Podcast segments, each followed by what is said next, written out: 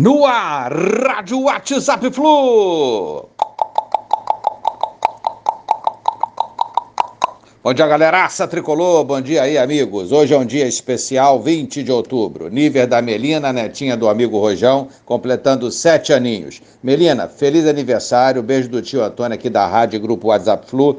Aproveita bastante o seu dia juntamente aí a sua família. Nível também do amigão Marquinho de Juiz de Fora. Sei que não mora mais lá, mas foi o nosso anfitrião e guia quando lá estivemos, né?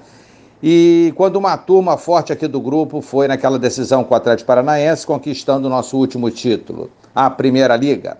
Alguns desvalorizam essa conquista, mas valia muito, e se não valesse tanto, a gente não faria esse deslocamento todo até Juiz de Fora é, cada um do jeito que pôde. Marquinho, de sorriso constante no rosto, meu amigo, parabéns, muita saúde e felicidade para você. Abração.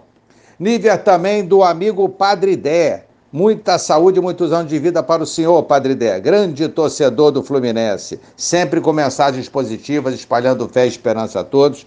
Receba o carinho nosso e curta muito o seu dia. Abraço forte, vamos com fé, Padre Dé.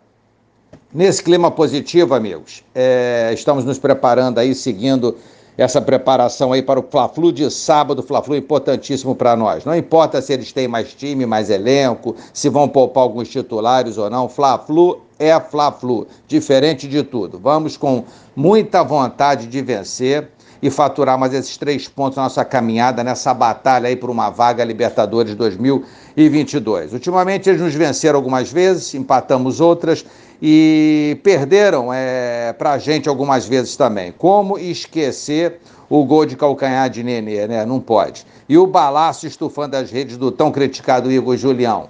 Também um golaço sensacional. E o gol do André após bela jogada do Luiz Henrique. André que se tornaria esse guerreiro, hoje símbolo da raça tricolor em campo. Vamos encarar esse desafio e buscar essa vitória. Um abraço a todos, valeu, tchau, tchau.